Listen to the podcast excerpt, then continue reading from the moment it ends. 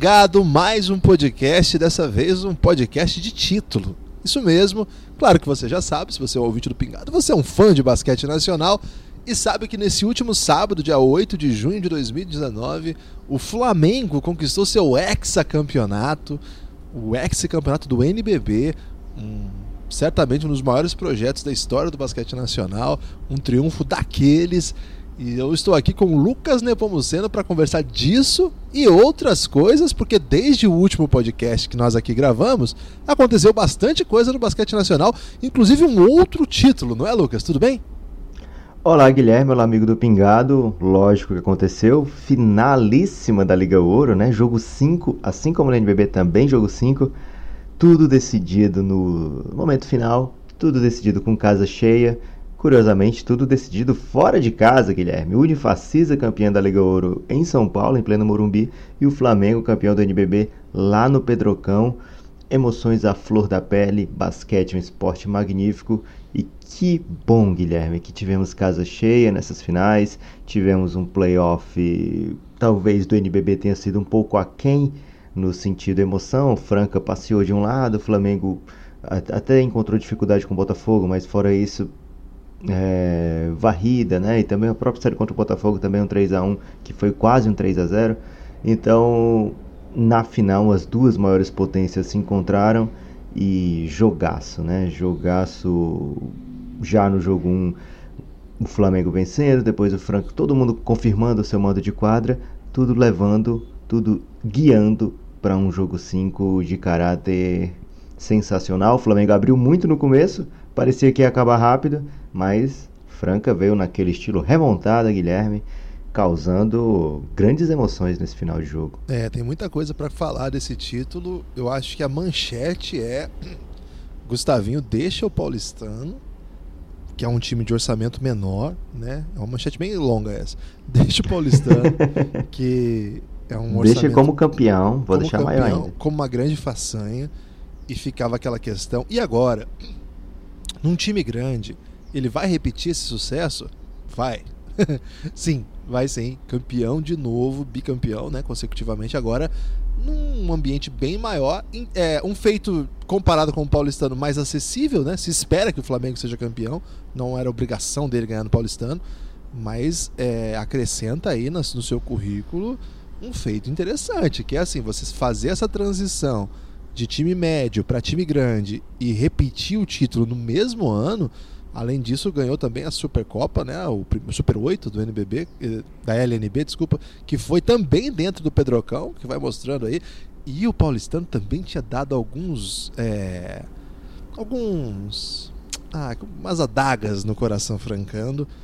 Com o Gustavinho no comando, que vai se mostrando um técnico perito em machucar o coração da torcida de Franca Começando por aí, Lucas. É, a gente que acompanhou bastante o Gustavinho desde o começo da trajetória dele como profissional, não aqui no Café Belgrado ainda, né? Como profissional, não, como técnico de basquete profissional.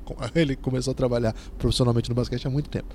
Mas como profissionalmente, desde é, no começo da sua trajetória, a gente estava por perto, vendo isso acontecer. E agora confirmando, né? Um técnico de time grande e bicampeão nacional. Uma bela história para começar a debater esse pingado aí. Que, como é que você vê Primeiro, essa transição. Guilherme, você falou aí das adagas do Gustavinho no coração francano, e eu posso dizer que, particularmente, ele também me afetou muitas vezes com seguidas eliminações do basquete cearense em playoff pelas mãos do paulistano, né? Pelas mãos do Gustavinho. Ele fez um trabalho bem longo por lá, então foram vários playoffs onde ele conseguiu eliminar o basquete cearense. E inclusive ano passado, né? Na, no, na campanha do título. E ele é realmente um técnico diferenciado. Há muito tempo a gente vem tratando desse assunto aqui, ou até mesmo antes do Pingado.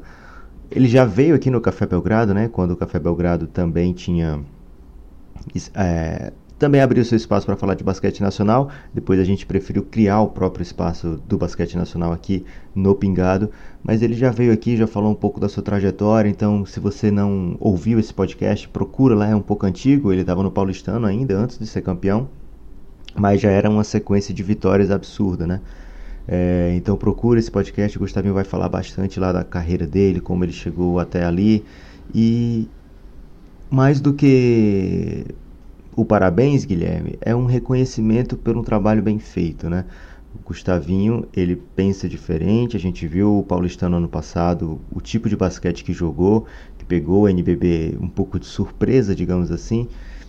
E agora no Flamengo, com outras peças, outro estilo de jogo que teve que adaptar, mas ainda fazendo isso de maneira muito efetiva, né? Então, não é um técnico, digamos, previsível, né? Que faz é muito bom numa coisa e, e não consegue fazer outro tipo de coisa. Não, pelo contrário, Gustavinho se adequou ao elenco que tem. Ele trouxe algumas peças do paulistano, mas não eram, digamos assim, as principais referências daquele time do paulistano. Então ele acabou criando uma outra coisa lá no Flamengo, aproveitando, lógico, né, o talento de Marquinhos, de Varejão, de Olivinha, que jogador Olivinha aí.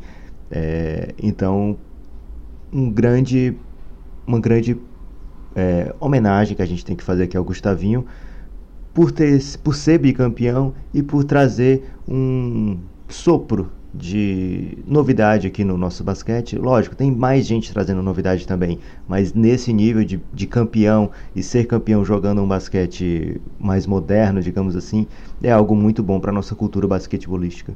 É, concordo. Eu queria mandar o um parabéns para todo mundo que estava no Paulistano e agora repete o título, né? O Derek estava lá e repete. O Jonathan, Jonathan, o Nesbit. Nesbit, o Diego Geleiart, que é um gestor agora do projeto, fez a transição, Sim. né? Era o preparador físico e foi fazendo a transição e hoje é considerado um dos principais cabeças do basquete brasileiro, mostrando serviço aí já no primeiro ano no Flamengo.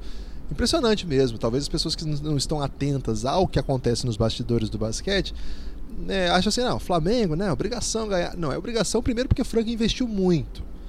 É, e ainda assim eles conseguiram, é, conseguiram dois títulos fundamentais, Paulista e Liga Sul-Americana.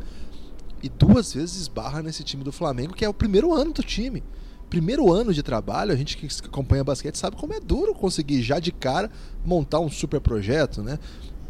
Manteve jogadores, como você falou, saíram jogadores. Alguns jogadores cresceram durante a temporada. O Varejão é um caso, acho que gritante disso. A temporada do Varejão não começa empolgante. Quando ele joga pela seleção, ele recebe duras palavras aqui nesse espaço. E aos poucos ele vai retomando um melhor nível. Nesse, nessa série final foi decisivo. Olivinha nem tem o que falar, né? MVP das finais de novo. É, segunda vez que ele é MVP das finais. É o quinto título dele de Marquinhos. O Marquinhos ontem também estava no veneno, uma atuação daquelas. Franca vendeu caríssimo, né? disputou pesado. É, foi um trabalho bem interessante também. É, acho que ali o jogo o jogo 5 e aquele jogo lá da final da, do Super 8 podem passar a impressão de um time que no jogo decisivo não vai. Mas não é assim não, gente. Aqui é jogo 5, os times já se conhecem e tem hora que uma coisa ou outra encaixa e outra não. Mas o time ainda volta para o terceiro período, depois de uma desvantagem monstruosa. Consegue chegar ali, estava faltando, sei lá, 3 minutos, estava dois pontos. É, quando acontece isso, você pode dizer assim: venceu o time que soube ganhar. Mas o outro poderia ter vencido mesmo. Assim, foi um grande trabalho de Franca. É ótimo que existam dois times que investam tanto no basquete nacional, chegaram os que investiram. É, parabéns aí aos dois treinadores, às comissões técnicas de modo geral. A gente sabe que o pessoal de Franca e do Flamengo trabalha muito. Então, acho que o a decisão eu gostei muito. O nível técnico desse NBB, nós já falamos isso aqui, não gostei tanto. Não empolgou, não. Acho que estamos atrás de um nível desejável. Mas eu gostei muito do nível técnico dessas finais. Assim, achei que os, os times jogaram em bom nível. Essa final, claro, estava muito tensa, né? Um jogo muito brigado, muito pesado. Eu tenho tido a impressão que os, os, trabalhos dos técnicos melhorou muito. O trabalho dos técnicos melhorou muito né, nos últimos anos. O nível desses técnicos está cada vez maior, mas o nível dos jogadores não está acompanhando. Eu tenho a impressão de que é, hoje nós temos trabalhos em, em, evolução e que podem melhorar ainda mais se a gente conseguir formar melhor, melhores jogadores ou de repente contratar melhores estrangeiros. Agora vem aí quatro, né, a opção de trazer mais um Tô curioso para isso. Acho que a final foi muito legal de acompanhar. É ótimo que dois grandes times façam cinco jogos. Fiquei muito entusiasmado aqui. É, o jogo de ontem, Lucas, foi daqueles assim de. É, o cara que acompanha basquete há pouco tempo talvez tenha ficado confuso, né? Porque foi uma montanha russa. O Flamengo chega dando aquele sacode monstruoso. Franca vai remontando, remontando, né? E chega no final, a impressão que eu tinha assim, nossa, agora o Franca vai avassalador, né? E ali o Flamengo segura, tem uma bola do Derek que é dagger. É incrível como o Derek é decisivo, né? Ele, lá no, desde a época do, do, Limeira, eu ia dizer Brasília, mas desde a época de Limeira ele é decisivo. Vai para Brasília, é, se consegue bons feitos em momentos decisivos. No Paulistano ano passado era uma das peças interessantes, também vindo do banco. E ontem tem uma bola dele. Na seleção né? de base ele chegou a meter game winner também. Foi, foi? contra o Canadá, do, do, Andrew Wiggins, do Trey Lyles, vários jogadores. E aquela bola que ele mata ali é, era, foi a diferença do jogo, abriu 5 e depois teve um tapinha do Olivinha, aquilo ali foi decisivo. Você vê que. É, vou falar uma, uma frase que ninguém falou ainda, Lucas. o basquete é uma caixinha de surpresas? O basquete é decidido nos detalhes. Ah. Guilherme, é, você falou aí das pessoas que podem ter ficado quizumbadas com a final. Cara, eu assisti na casa dos meus pais esse jogo, você sabe, a minha família é muito flamenguista. Então eu vi com o meu pai e a minha irmã torcendo muito pelo Flamengo, ambos. É... E a minha mãe chegou para assistir o jogo e já no último, no último quarto. Guilherme, eu tava coração dividido, confesso, né? Eu sou flamenguista desde criança, mas no basquete, assim, por ter o basquete cearense aqui em Fortaleza, eu acabo me apegando muito ao basquete cearense e vejo o Flamengo como um rival, assim como o Franca, né? E como tivemos a passagem por Franca, que foi um momento incrível para a gente do Café Belgrado, no lançamento do Pingado, inclusive, foi lá por Franca. É, então eu tenho um carinho muito grande com Franca também, né? Aquele ginásio Pedrocão nos conquistou. Então eu tava meio no ouro nesse jogo, eu tava mais pelo espetáculo ali, né? Lógico que o coração flamenguista também bate forte nessa hora. Mas eu tava tentando me manter isento. E aí chegou minha mãe no último quarto, e minha mãe, Guilherme, ela é, não é tão ligada em esporte como o resto da família, mas ela gosta de assistir às vezes assim, quando está num ambiente familiar.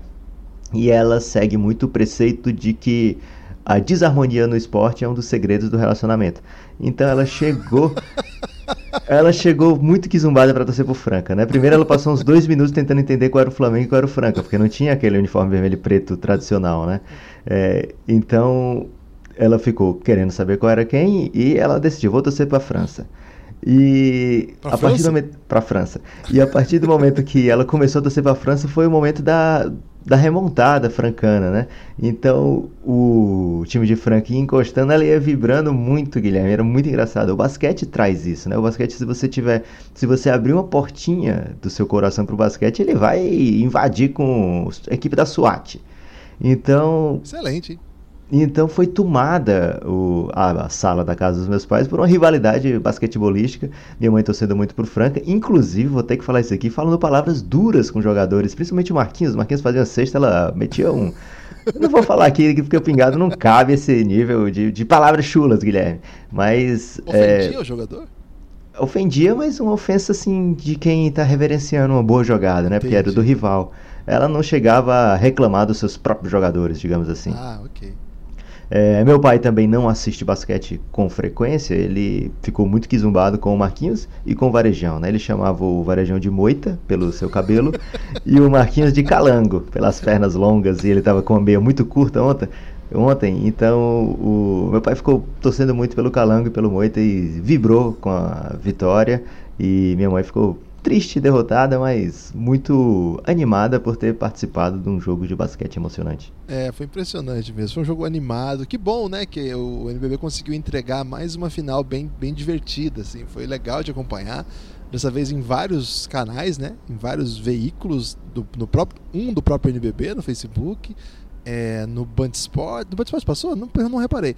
Na Band passou, certeza. Acho que então, então não, né? É, na Fox Sports e na ESPN. Eu assisti na ESPN a transmissão do Everaldo, é, comentário do Vlamir e do Agra. Foi bem legal a transmissão. Foi bem agradável a experiência. Eu fiz críticas já ao longo dessa temporada. Achava que as TVs que tinham direito de transmissão não estavam se dedicando a entregar um bom espetáculo, sobretudo no momento que ficou aquele hiato ali em que a, a ESPN meio que estava esperando chegar ao playoff, não tava, tinha um problema comercial ali no meio do caminho. Mas eu achei que a transmissão foi bem agradável, foi bem interessante mesmo. O Franca poderia ter frustrado essa experiência de final tomando um sacode impiedoso do que o, é, porque o Flamengo começou o jogo assim no veneno, né, cara? Começou o jogo, o Flamengo acertando tudo, tal, mas até para pro título, para a história do título, ficou mais legal ainda, né? Que o, claro que o Flamengo preferia ter vencido por uns 30, mas para a experiência da final, ficou bem legal assim, o Franca tenha conseguido voltar pro jogo, ter feito esse jogo duro, foi bem legal. Foi uma experiência legal esse, esse NBB em vários canais. Eu não sei como é que a audiência refletiu isso, a gente debateu isso no último episódio. Talvez a Sport TV pelo tamanho que tem, pela influência que a Globo acaba empreendendo, quando ela não tem transmissão, ela não divulga o campeonato. Jornalisticamente isso é até lamentável, mas do ponto de vista comercial a gente compreende que é assim que funciona o meio mesmo. E quando uh, o Sport TV transmite, talvez a profusão uh, do debate é muito maior. No entanto, eu acho que a final, por ter Flamengo, por ser um jogo 5, né, por ser no sábado à tarde, me parece que teve algum barulho sim. Não foi daquele nível assim é, de reverberação, mas foi legal. Assim, agora dentro da história do NBB, esse título enche o Flamengo de moral, né? Mais um título, seis edições de 11, é super dominante, né? Se juntar todos os outros times que venceram, não são muitos, né? Bauru, Paulistano e Brasília, mas de todo modo, se juntar o título de toda essa galera, não dá o título do Flamengo, então mostra aí a o Flamengo é dono do NBB. Essa é a palavra que eu vou ter que dizer aqui. Sou corintiano, isso vai mudar o ano que vem, porque temos Felipe Vezaro. Vamos de Vezaro o ano que vem aí, Arthur Pecos e grande elenco. Mas por enquanto vou ter que admitir, Lucas, como corintiano, mas como alguém que acompanha basquete desde o início do NBB e até um pouco antes, com bastante é, atenção, o Flamengo é o dono do basquete nacional nessa última década. Vamos ver agora se Franca consegue manter esse grupo. Seria muito interessante que o investimento não caísse. A gente não sabe como é que está a situação do sistema S. As ameaças são sempre presentes, mas seria bem interessante. Seria bem interessante se mantivesse essa, essa força de investimento para conseguir num novo ano, né? Esse não é o ano 1 um do Elinho, mas é o ano 1 um desse time também, porque chegou muita gente, né? Eu falei aqui dos caras que foram campeões do Paulistano, mas poderia estar falando dos caras que estavam em Franca também. Elinho, Lucas Dias, esses caras são, foram contratados esse ano. Jimmy chegou esse ano também, todos os caras que têm muitas peças. O basquete brasileiro tem isso, né, Lucas? Todo ano é meio que ano 1 um dos trabalhos, porque os times se desmontam com uma imensa facilidade e aí tem que começar a construir lá, tijolo por tijolo, num desenho lógico, assim. Né? Então demora, é uma coisa complexa. Então também esse time merece um ano mais. Tomara que a direção consiga manter a base. É, é um time que merece respeito. O torcedor Foi um tá grande ano para Franca. Eu também. O torcedor tá pistolaço, Lucas. Fala palavras aí para os nossos torcedores que estão pistolaços. Inclusive, muitos dos nossos apoiadores são francanos e também estão pistolaços. Manda, manda uma palavra de amor para esse povo. Gente, é, Franca chegou em quatro finais, não é isso, Guilherme? Quatro numa finais. Te, numa temporada muito, muito boa. A seleção do campeonato, eu imagino que se vai refletir isso. Eu acho que vai ter muito mais gente de Franca premiada do que do Flamengo. Eu acho que foi um ano magistral da equipe, líder no NBB, é, campeão paulista, campeão sul-americano é, finalista, perdeu duas finais em casa para o Flamengo, é, é chato, é, é forte para um, uma cidade que ama tanto e ama tão intensamente. Mas, gente, vocês já tiveram anos piores, vamos falar a verdade aqui. É, teve ano, Lucas, que o pessoal preferia ir para rodeio do que ir para o jogo. É, e esse então ano tinha é ingresso a mil reais. Olha aí como é que é o upgrade. No rodeio? Não, não. Esse ano no teve Pedrocão? gente que pagou para ver NBB mil reais. Gente. Cambista, essas coisas aí. É, primeiro, você está errado. não faz isso não. É, Quantos segundo... apoios do Café Belgrado dá para fazer? Caramba.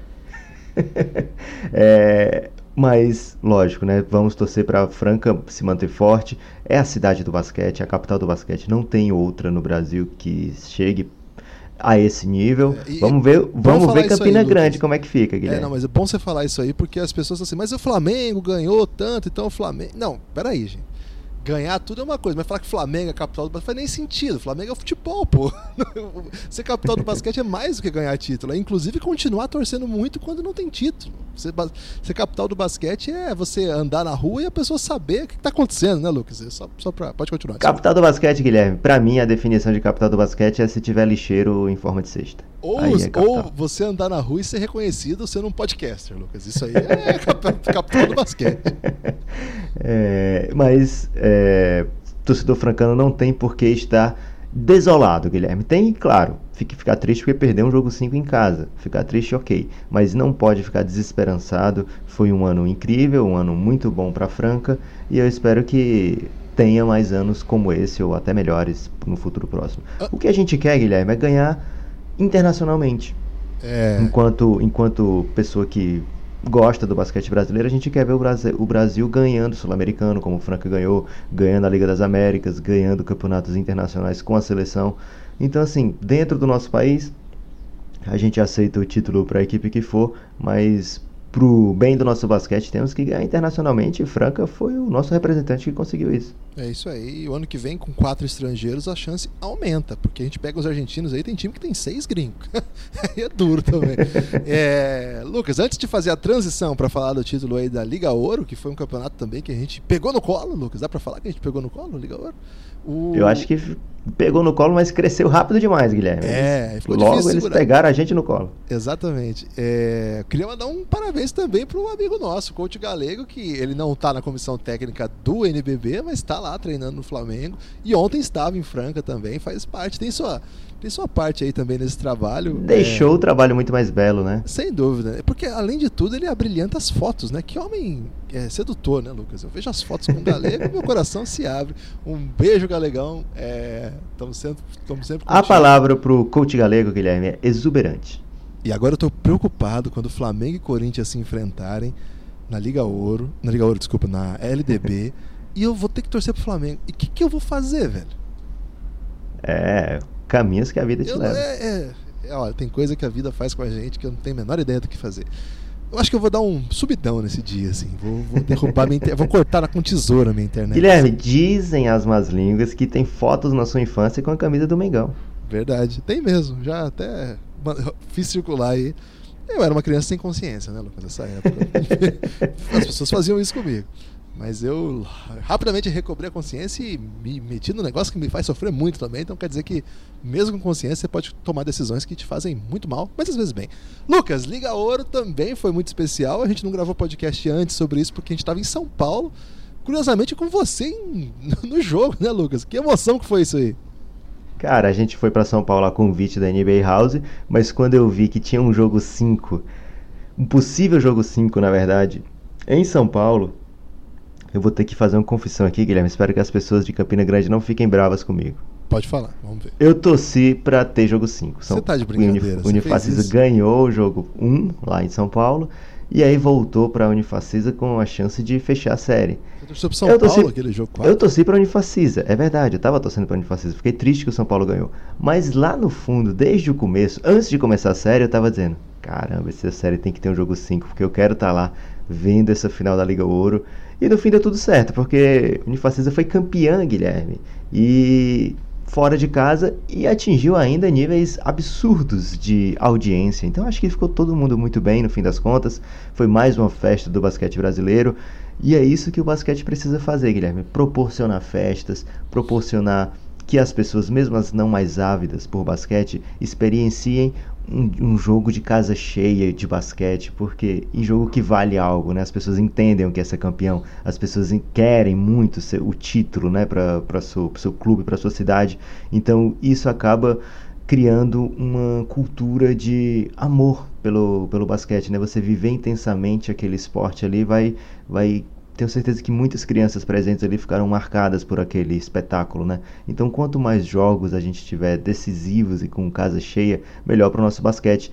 E as pessoas precisam conhecer o basquete, né? Por exemplo, lá no Unifacisa, depois do título, desculpa, lá no Morumbi, depois do título da Unifacisa, é, teve a festa, teve a entrega do prêmio de MVP, e aí o, o Luizinho foi cortar, acho que foi o Luizinho, ou o Luizinho ou o Robinho, agora eu não lembro foi cortar a redinha, né, para levar de recordação com algo que acontece em todos os campeonatos de basquete do mundo.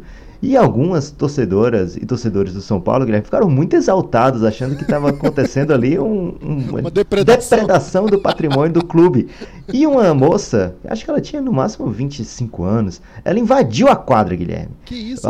ela queria muito bater nos jogadores que tinham Meu o dobro Deus. do tamanho dela, mas a sorte é que seguranças ágeis impediram a agressão e controlaram rapidamente a situação. E eu fiquei dizendo, puxa vida, que sorte que o, a, o pessoal da Unifacisa lembrou da redinha muito tarde, já estava quase vazio o ginásio. Porque se eles fazem isso com o estádio cheio ainda, Guilherme, podia ter acontecido um desastre. Nossa, tem coisa que acontece que a gente nem é capaz de prever, né, cara? Esse é um.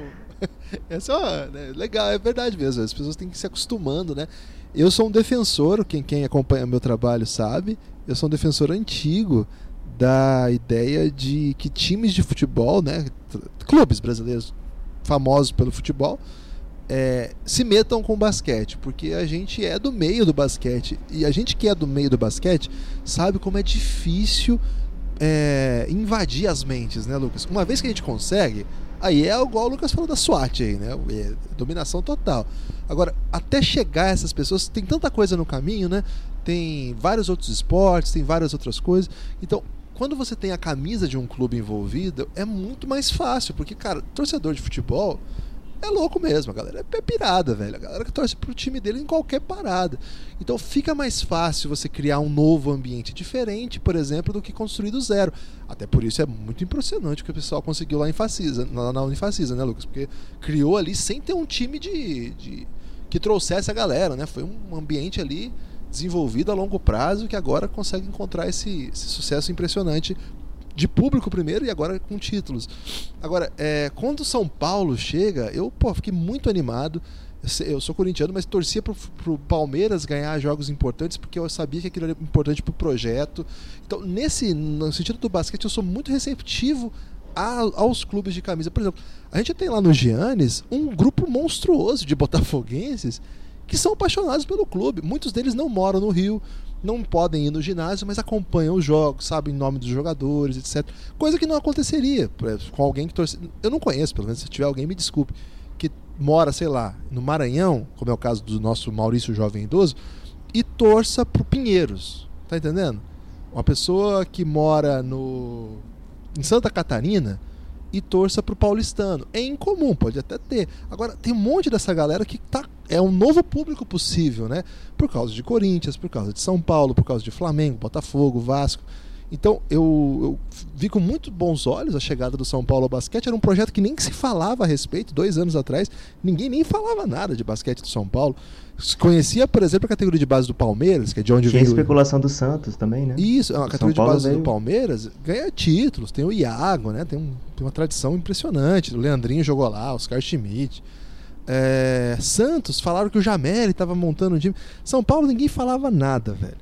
De repente montaram um time reconstruído lá, reformaram, não sei, o ginásio do Morumbi. E a experiência, pelo que deu para ver para TV, eu peço até para que você relate aí, Lucas me pareceu que a torcida do São Paulo abraçou de modo empolgante esse time, não teve isso? Teve isso sim, o ginásio estava bem cheio. É, alguns jogos não, não tava com casa cheia, mas brasileiro, Guilherme, já ouvi gente ligada a basquete falando uma coisa muito real, né? O brasileiro gosta muito de ganhar, nem sempre de torcer. É, então, você tá no final traz esse impacto de, de encher a casa, mas mesmo quando não era final, os jogos que a gente assistiu pela, pelo YouTube, né, do São Paulo, a gente via sempre uma presença relevante da torcida do São Paulo. Então isso é muito bom no basquete, a gente precisa, como você falou, de toda a ajuda possível para o nosso basquete ficar forte. Então que se for através dos clubes de futebol, que seja, mas projetos duradouros, projetos que se paguem é algo que a gente é o próximo passo a conquistar, né? Projetos lucrativos e aí eu tenho certeza que quando dá dinheiro, Guilherme, as pessoas querem cada vez mais participar e então vamos ficar na torcida para que projetos sérios se mantenham e com sucesso, né? Em público, em, em sucesso financeiro, sucesso técnico também, que se reflita na nossa modalidade. Agora vamos falar precisamente do campeão da, da, da Liga Ouro. A Unifacisa já teve espaço é, aqui no podcast para contar a sua história com o Dr. Diego Gadelha, que é o coordenador do projeto. É um título que coroa uma longa trajetória e que veio daquele jeito, né, Lucas? As, as informações que a gente chega de Campina Grande é que os festejos duram até hoje, inclusive. Então tudo bem soltar o podcast com uma semana de atraso. É uma semana e um dia de atraso, né? Foi na, foi na sexta. Uma semana e dois foi 31 dias. de maio, né? Isso, uma semana e dois dias de atraso, mas tudo bem porque, segundo consta, vai rolar até festa em pleno São João, lá no Parque do Povo, Lucas. É isso, Guilherme. São João começando, o maior São João do mundo. E Caruaru, é, como é que fica? Temos Guilherme, não sei de onde você tirou que dá para competir de Caruaru. E o é nosso um segundo apoiador lugar. de Caruaru, como é que ele fica numa hora dessa? Ele fica pensando, poxa vida, eu vou ter que aceitar a realidade. Ser o segundo do mundo, Guilherme, é muito bom. Ok, vou, vou topar essa então. É, então a galera tá em festa lá, começando oficialmente o São jo... os festejos do São João foi no dia 7, se eu não me engano. Então a gente pode esperar, Guilherme, um mês inteiro de muita alegria em Campina Grande, explosão de festa. E a Unifacisa já deixando o clima pré-São João uma animação pura, né? É, os dados que nos chegaram é que um terço da cidade, contando com todas as pessoas, um terço da cidade assistiu ao jogo. Já pensou isso no basquete, Guilherme? Um terço da população inteira assistindo o jogo ao vivo. Impressionante. É, participando da festa, shoppings lotados. Se você com... botar o povo que vai dormir cedo, Lucas, já deve dar mais da metade da população acordada. é, nada contra os idosos, mas está contando até com o idoso, Guilherme, essa estatística. é, então, o Campina Grande com a chance aí, Guilherme, de se tornar a Franca do Nordeste, vamos dizer assim. Gostei, hein? Essa, já, já falaram essa frase ou você criou? Acabei de criar, Guilherme. Rapaz, isso aí vai pegar, hein? Se bem que o povo lá de Campina Grande não gosta dessas coisas, não, Lucas. Não, eles querem ser Londres de qualquer coisa. É Londres ou Nova York. Pode rolar Las Vegas. Eles vão dizer é, Warriors, vai ser o Warriors do Nordeste. ok, mas é verdade mesmo. Foi um, foi um título é, que coroa um, uma trajetória bem aguerrida, assim, que começa bem distante dos campeonatos, né? Num estado que não tem tradição, o, quem diz isso nem sou eu, é o próprio Dudu Schaefer, né? O técnico da Unifacisa, que começou lá atrás ainda, o time começa é, disputando os campeonatos regionais e aos poucos vai criando a sua trajetória. Quem não ouviu a história da Unifacisa tem duas possibilidades.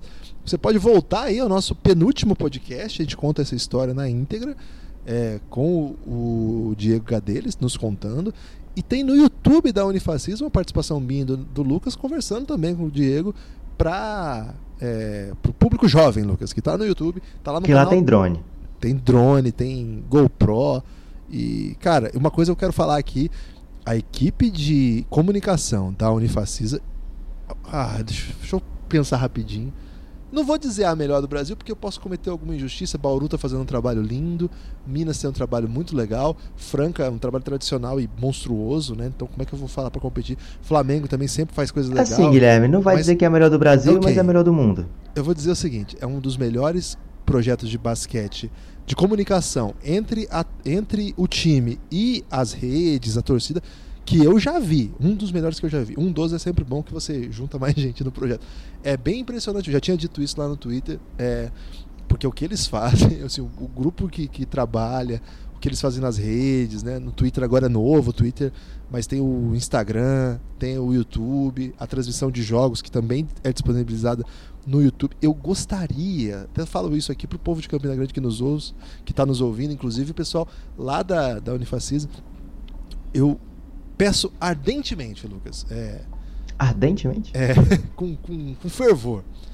É, que isso não se não mude agora, que vai ter um monte de TV no meio do caminho, que certamente vai tentar dar uma travadinha nesse processo. Essa é uma realidade nova. Eles estão acostumados com o Liga Ouro, que é mais ou menos. É, tá liberado, gente. Pode. É, é, não vou citar a expressão que eu pensei, mas é uma música do Skylab. É liberado, pode fazer o que você quiser. Lá não. Na, no NBB, vai ter parceiro de mídia, a gente não sabe se a Globo vai voltar a participar, está em aberto essa questão. A Globo não vai deixar fazer um monte de coisa. Essa questão da transmissão, cara, isso aqui é central para o projeto. A transmissão na TV Itararé é central para todo o projeto. Isso não pode se perder. Isso é uma questão para mim que é chave. É, porque, cara, isso é tudo o motivo. É assim, não é esse o motivo, mas é parte desse todo de motivos que faz esse time tão especial. Então, que agora é esse passo adiante, vai ter um monte de questão extra-quadra, montagem de time, a realidade é totalmente outra, é de, é de fato um 2.0 agora. Mas eu quero focar até nesse extra-quadro, porque é tão impressionante, foi, uma, foi aquilo que mais nos chamou a atenção no começo, né? É tão diferente que seria interessante que fosse diferente também agora entre as grandes na, na grande liga, vamos dizer assim, né? E eu tô muito curioso para ver essa galera, porque eles vão dar show, Lucas. É, o pessoal lá é tô, tô, dizendo aqui de coração mesmo. É um pessoal que nos impressionou muito. Inclusive, você falou aí, os caras tinham drone, Lucas, pra filmar. tinha drone, tinha. É, e o, o, piloto de drone era piloto mesmo, você lembra disso, né? É, formado na Unifacisa, que lá, Guilherme, tem, tem curso para ser astronauta, tem tudo, cara. Tem tudo, é isso mesmo. Então fica essa, Estou muito curioso, né, para montagens dos times. Aliás, o São Paulo também confirmou aí que vai para o NBB mesmo. A coisa tá. Quem ouviu o Pingado já sabia, né, Lucas? Mas tá. É, gente... isso aí é old news pra gente. Old news, mas assim, é, são 20 times, provavelmente serão 20, né? Pode ser que fique ali no 18, 19. É, agora todo mundo quer, depois vai reduzindo e tal. Então vem muita, muita mudança de elenco. Brinquei agora há pouco que o Vezaro chegou no Corinthians, teve o Wesley também, parece que o Pecos está bem perto é, bastante time. O Zach Graham, melhor jogador estrangeiro dessa, dessa edição do NBB. Será, velho? Acho que o David melhor Jackson, jogador? né? É, um dos melhores. Esse 1-12 é maravilhoso. Um dos melhores jogadores estrangeiros do NBB.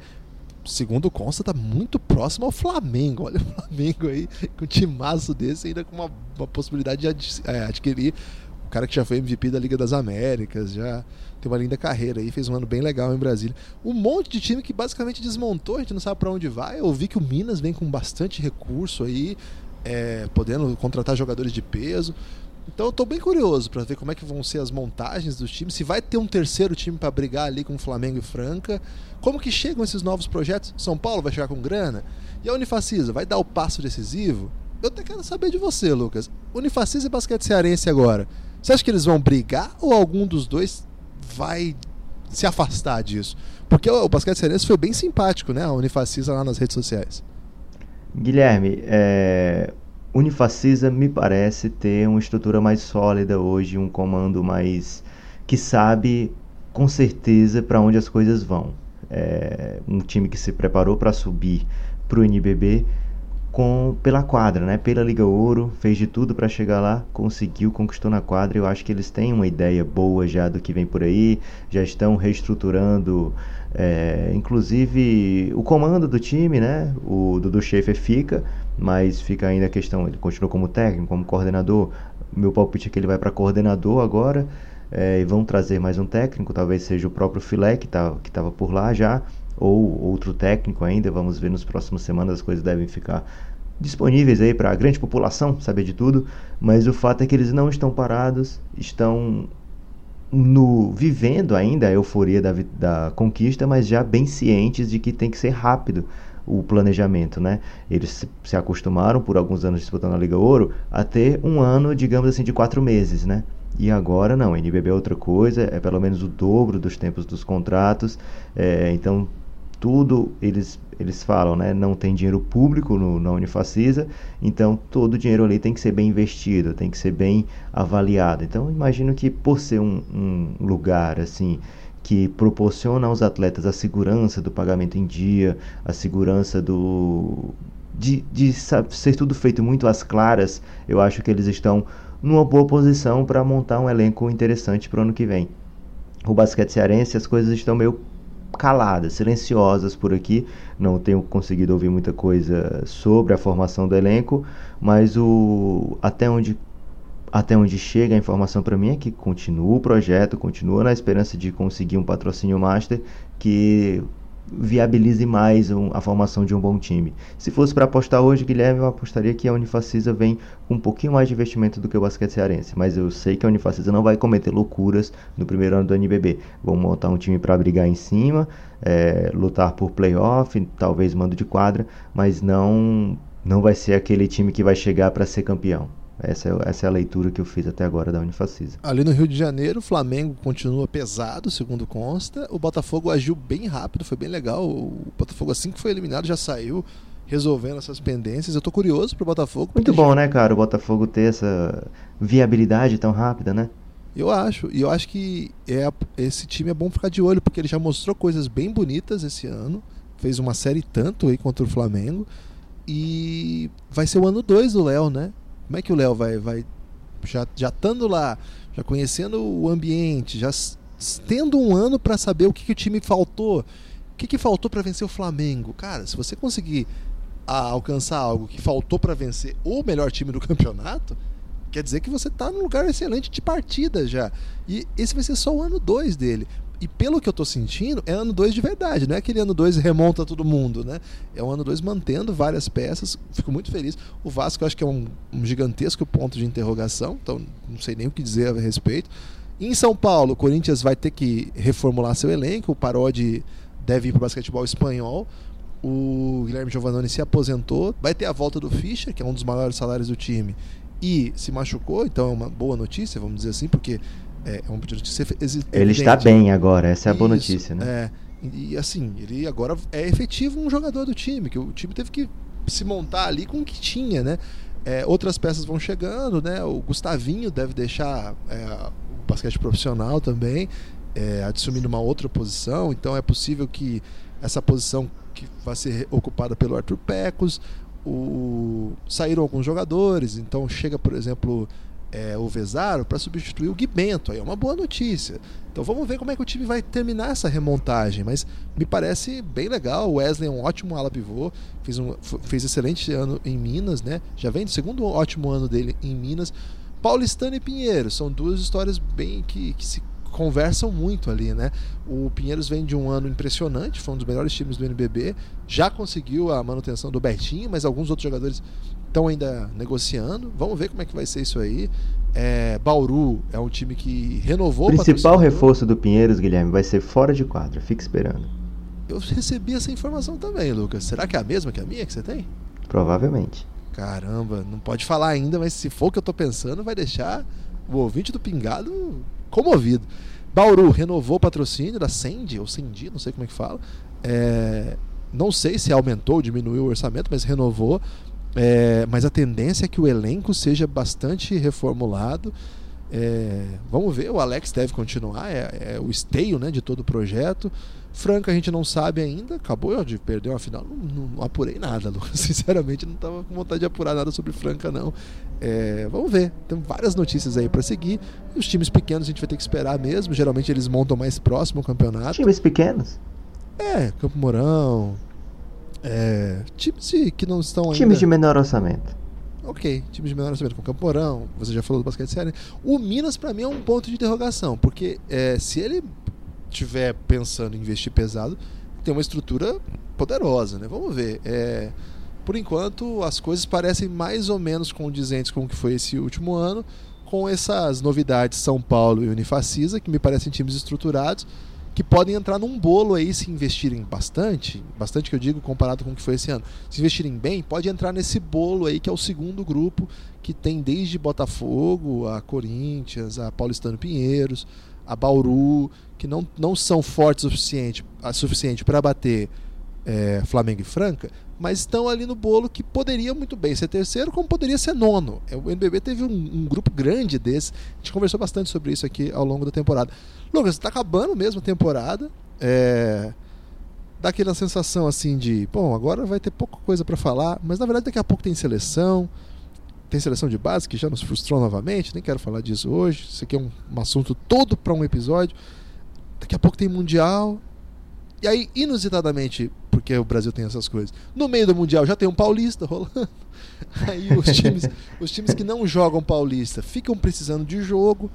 É, pessoal é bom até se ligar aí, meter vários amistosos. Agora tem vários times de vários lugares diferentes do país. É preciso que eles estejam em contato aí para fazer alguma coisa, porque é um déficit importante assim de jogos quando começa o NBB. Não tem muita coisa ainda para a gente conversar, acompanhar, mas eu acho que dá para dizer, Lucas, que a primeira temporada de basquete nacional acompanhada, pelo menos até desde a metade, pelo Pingado, chega ao seu final. Qual que é o seu sentimento?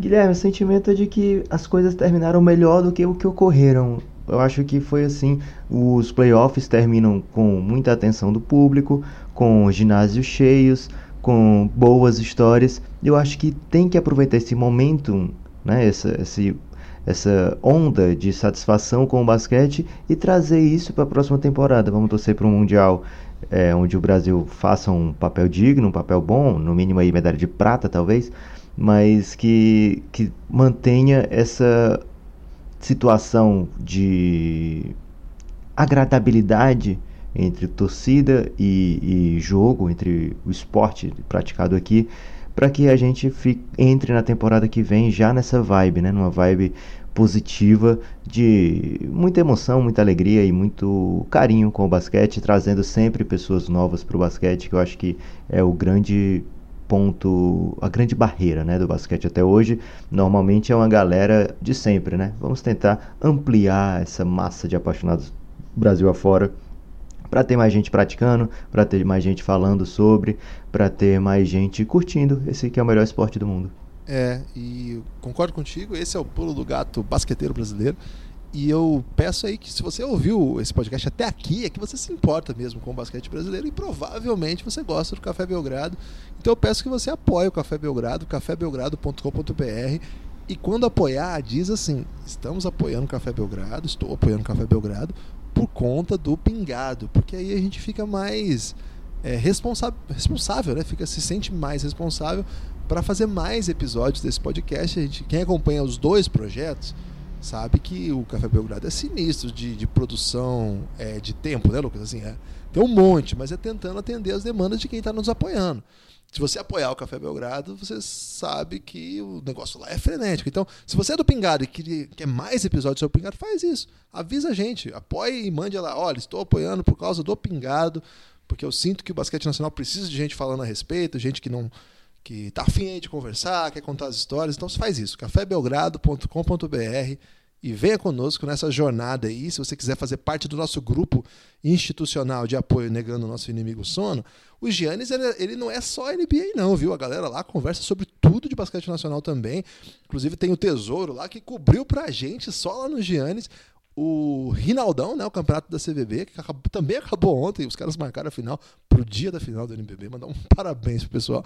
É, mas um grande triunfo aí de Ponta Grossa, Ponta Grossa não tem nada a ver com isso, fez uma bela festa. Atilhão, o Jokic brasileiro, segundo o Tesouro, foi aí um dos heróis lá da cidade, um título de Ponta Grossa. O Paraná ganhou alguma coisa esse ano, Lucas. É o terceiro campeonato mais importante profissional de basquete masculino no país. Mas tá aí, a CBB vai ter que assumir a segunda divisão ano que vem. É, vamos torcer para fazer um trabalho mais interessante. Então assim a gente encerra essa temporada do basquete nacional, mas o Pingado a qualquer momento pode voltar para armar o caos na sua cabeça. Forte abraço. Até mais.